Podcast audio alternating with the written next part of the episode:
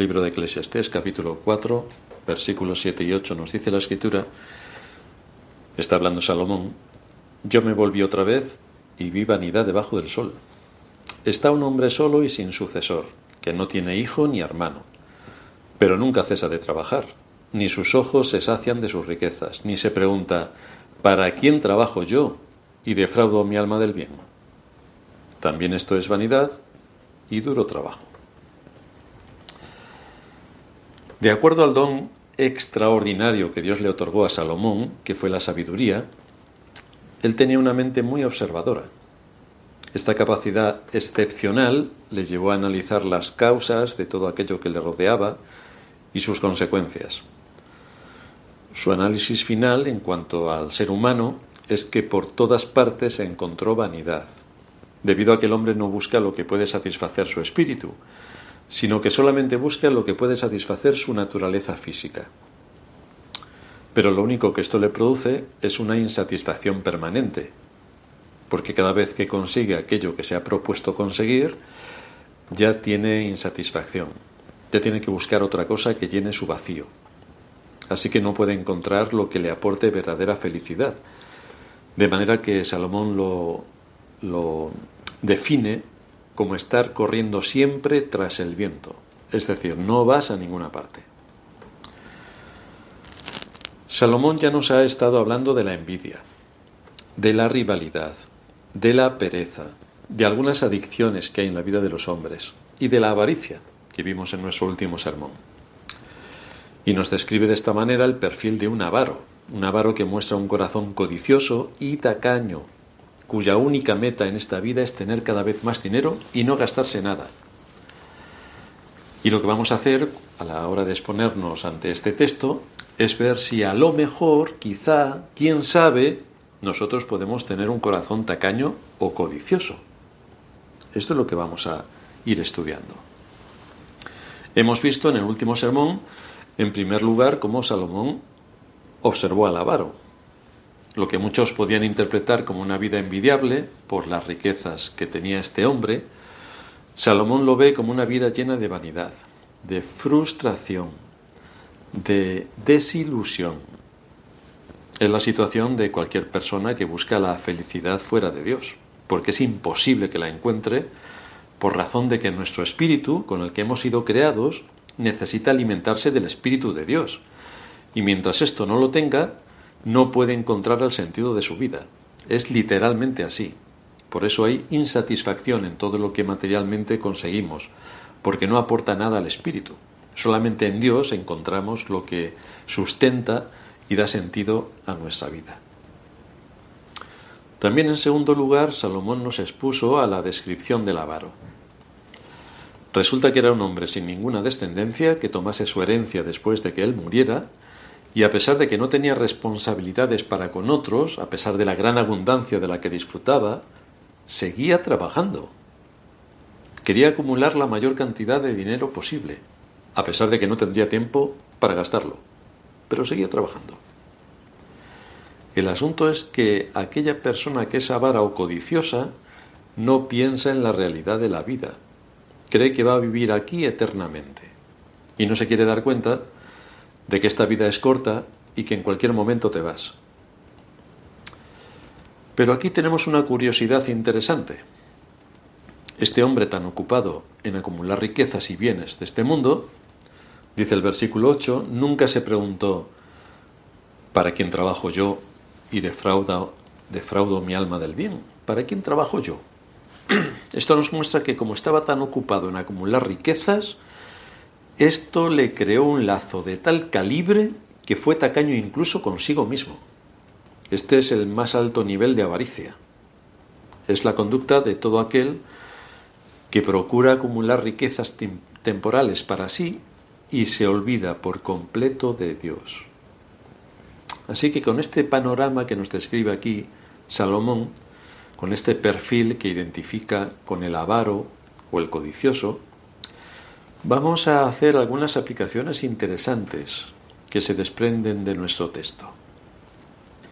Como ya dijimos en nuestro estudio anterior, cuando hablamos de los pecados de la avaricia o de la codicia, Nos equivocaríamos si pensásemos que estos son pecados que solamente pueden cometer los ricos.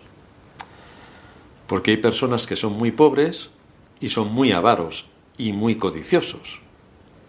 Esta conducta pecaminosa es una disposición del corazón, no del bolsillo.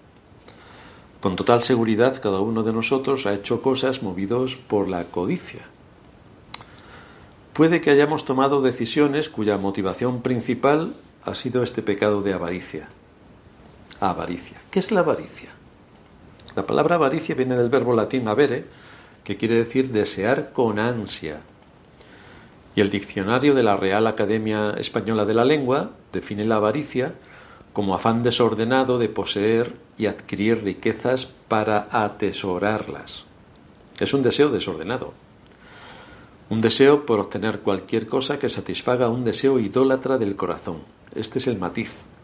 Es satisfacer un deseo del corazón.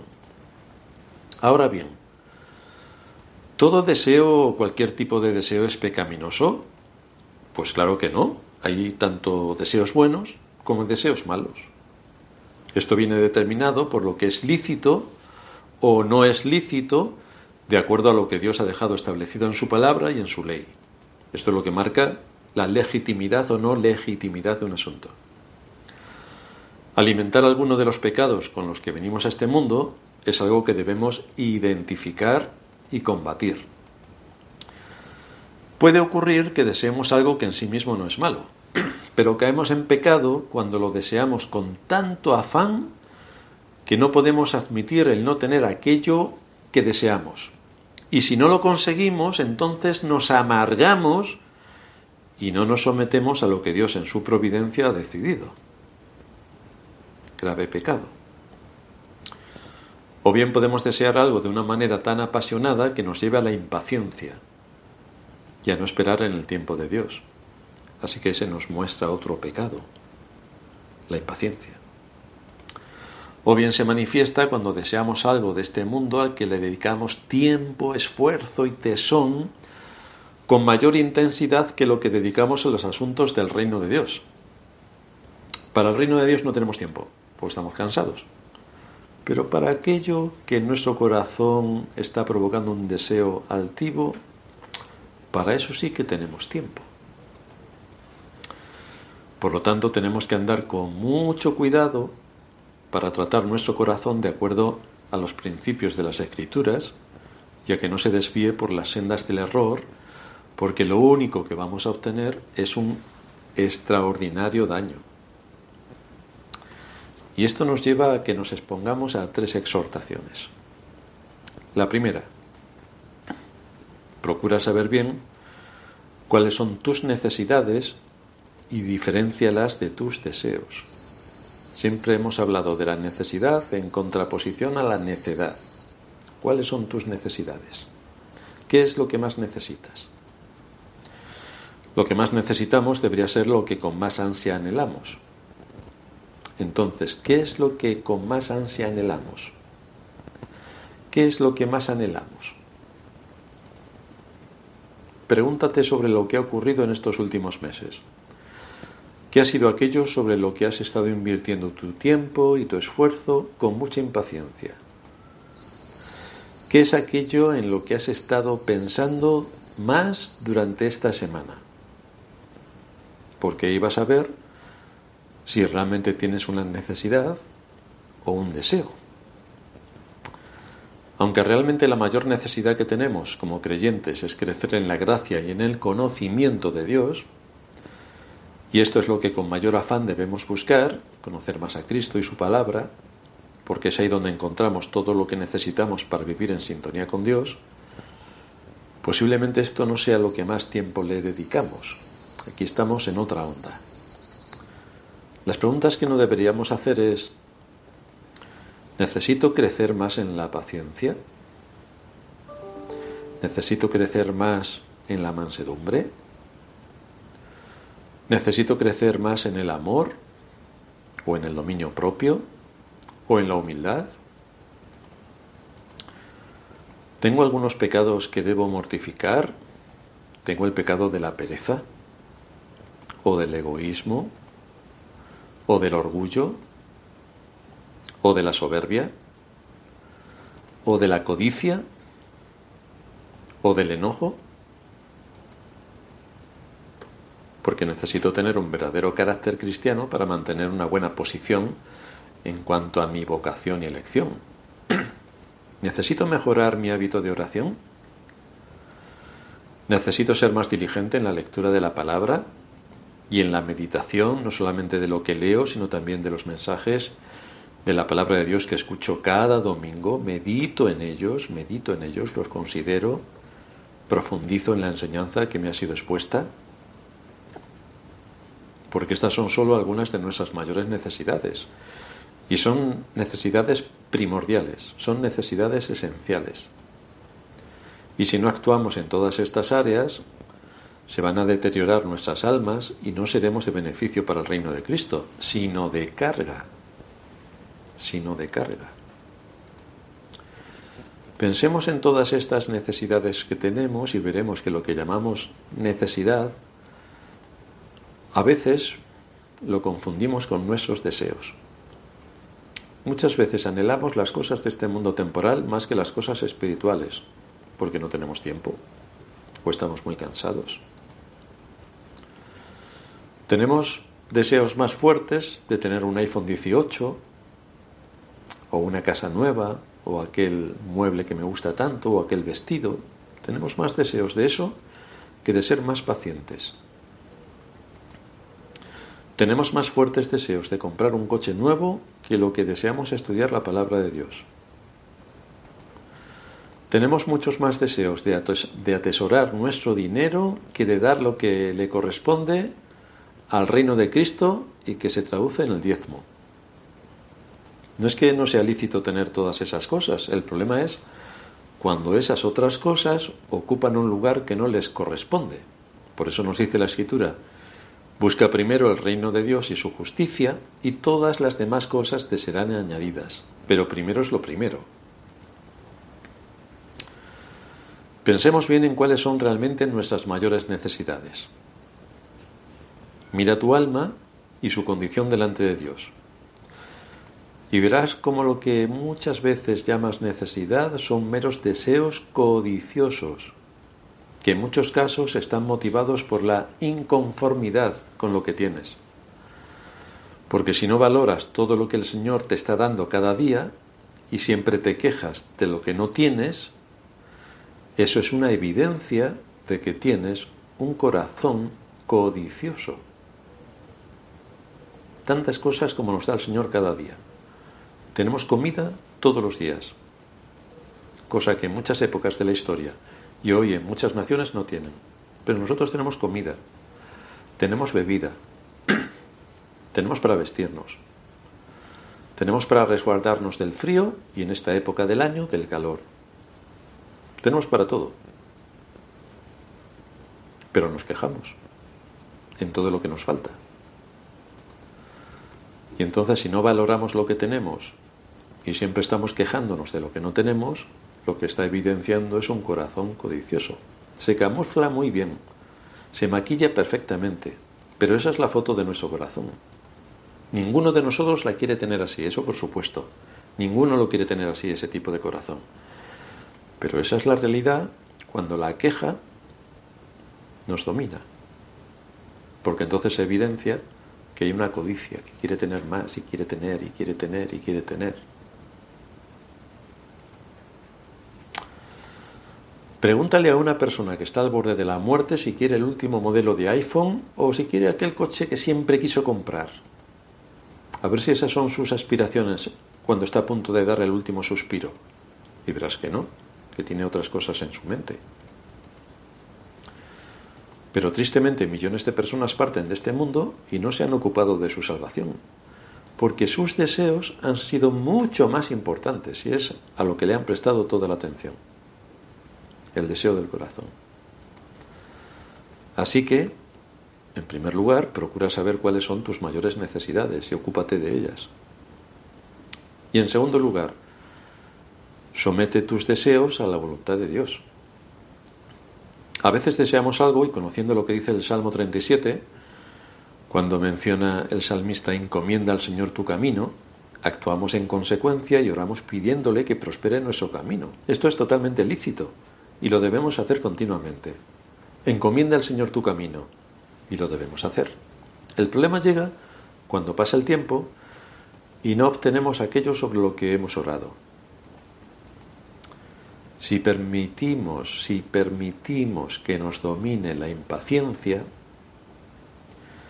entonces se presenta juntamente con la amargura, las dos a la vez.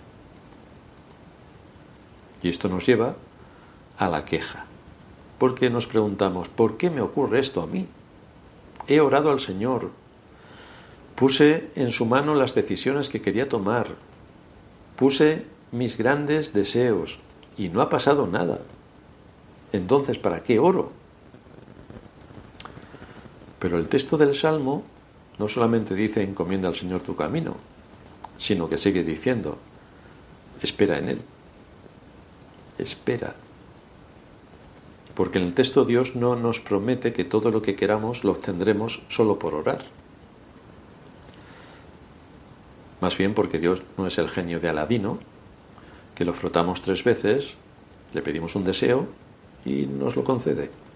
Así no funciona Dios.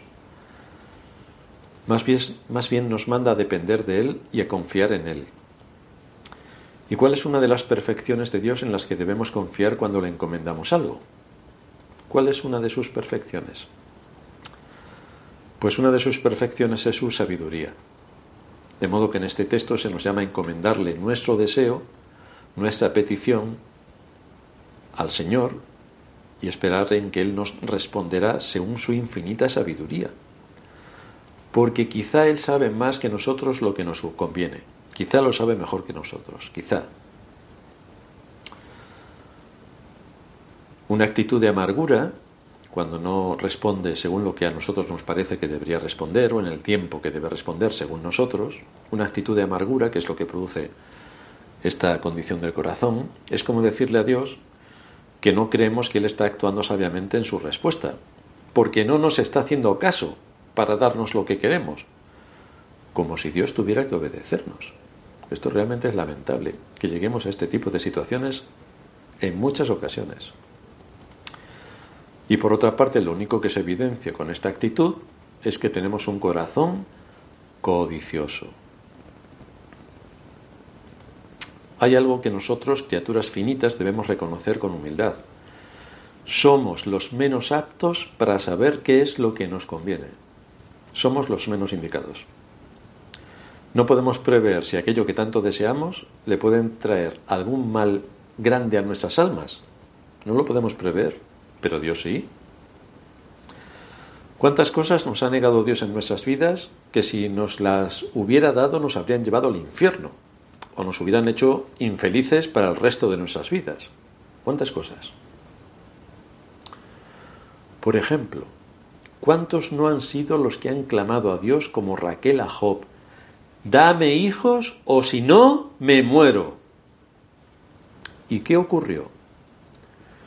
Que Dios le dio un hijo, José, y Raquel murió en el parto. Dame hijos o si no me muero pues toma un hijo y te mueres. Así que hay que tener cuidado con las peticiones y con ser impacientes y con exigirle a Dios que nos haga caso. Porque si nos hace caso, lo mismo, vamos a acabar mal. Muchos creyentes han codiciado riquezas para su propia ruina espiritual. Muchos creyentes han tomado decisiones sabiendo que aquello estaba en contra de los principios, y hoy reciben los frutos amargos de su codicia. ¿Nos creemos más sabios que Dios? Entonces, ¿por qué nos amargamos cuando después de que hemos hecho todo lo que tenía que ver con nuestra responsabilidad, Dios no nos abre el camino que nos hubiera gustado a nosotros? ¿Por qué nos llenamos de amargura? Si Dios es sabio, infinitamente sabio. Es Él quien tiene el dominio sobre el reino de los hombres y su providencia gobierna toda la casuística de todo lo que ocurre en este mundo. Así que sabiendo quién es Dios, ¿cómo no vamos a esperar y confiar en Él? Ahí debemos llevar nuestro corazón. En tercer lugar, un asunto importante. Recuerda que la avaricia es idolatría. Lo que este hombre del texto de Eclesiastés eh, le define es que es un idólatra. Pero eso lo tenemos que recordar también nosotros.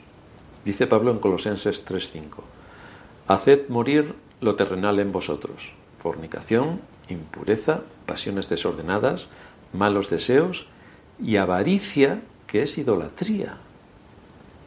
Así que Dios mismo dice que la avaricia, ese afán desordenado de poseer y adquirir riquezas para atesorarlas, es idolatría, es hacer del dinero un Dios. Y cuando el dinero llega a ser el Dios de una persona, esa persona entregará su cuerpo y su alma como sacrificio vivo al Dios dinero. Será como el avaro solitario de nuestro texto, acumulando dinero, sin querer gastarlo, muchos menos, mucho menos en darlo para la obra de Dios. Eso no. De manera que muestra que es un tacaño extraordinario. Cuando un creyente está amando su dinero, no va a honrar a Dios con sus bienes, como Dios mismo demanda. Habrá necesidades en la iglesia, pero para eso Él nunca tiene, ¿no? Tiene otras prioridades, como su casa, su coche, sus vacaciones, pero el diezmo lo rechaza de plano. Retiene un dinero que le corresponde a Dios. Y por tanto, a este tipo de personas, Dios los define como ladrones. Si este creyente se ve en aprietos económicos, ¿cuál será su respuesta? Pues no dará su diezmo durante meses.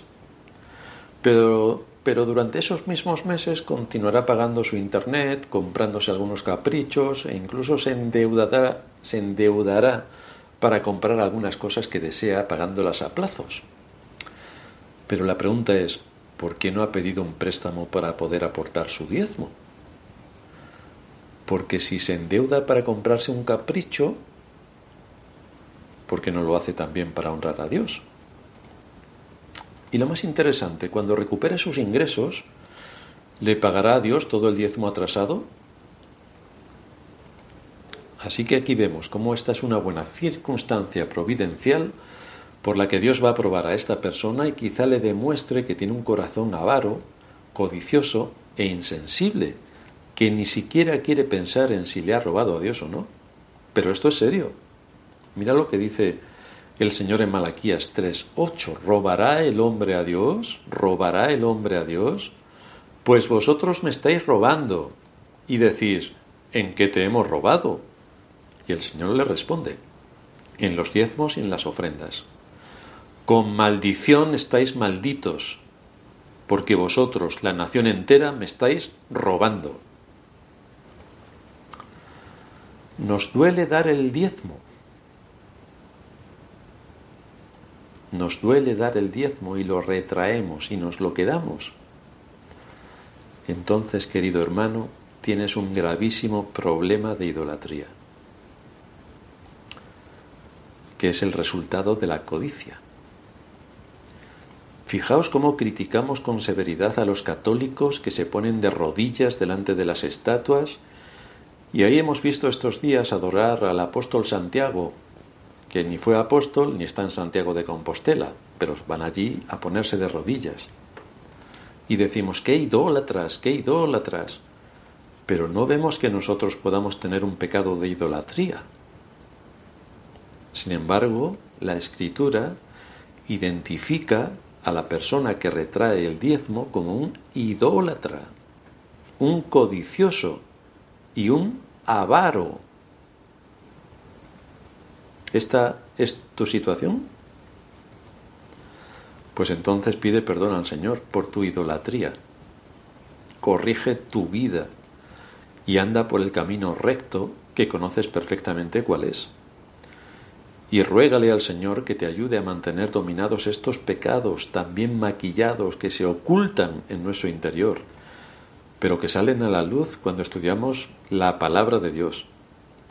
Porque el único propósito al que nos expone esta misma palabra es que podamos cumplir el fin de nuestra existencia, que no es otro sino el de honrar a Dios mientras que estemos en este mundo y le podamos servir con alegría.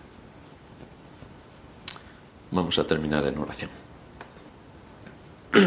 Gracias te damos, Señor, por darnos tu palabra y por ver de qué manera, cuando la leemos de forma superficial o estudiamos la historia de antepasados nuestros que vivieron hace siglos, pensamos qué malos eran y cómo no se daban cuenta de aquello que estaban haciendo.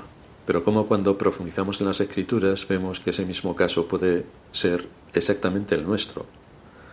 Así que te damos gracias por mostrarnos que tu palabra es luz, que siempre ilumina nuestro camino, que nos hace ver la situación en la que nos encontramos, que nos hace ver el pecado en el que podemos estar cayendo o hemos caído, pero que nos presenta también el arrepentimiento como el remedio eficaz para salir de la situación en la que nos encontramos, para humillarnos delante de ti, para reconocer de qué manera podemos caer tan bajo en algunas ocasiones, casi sin darnos cuenta por seguir la corriente de este mundo o el deseo de nuestro corazón, y de esta manera como deshonramos tu nombre y no actuamos de acuerdo a lo que tú demandas de nosotros. Así que te suplicamos que nos perdones, que nos ayudes, que sigas dándonos luz, que alimentes nuestro espíritu mediante tu palabra que nos ayudes a tener una buena comunión fraternal con nuestros hermanos para poder unirnos como iglesia para adorar tu nombre y para reconocer la multitud de tus misericordias para nosotros.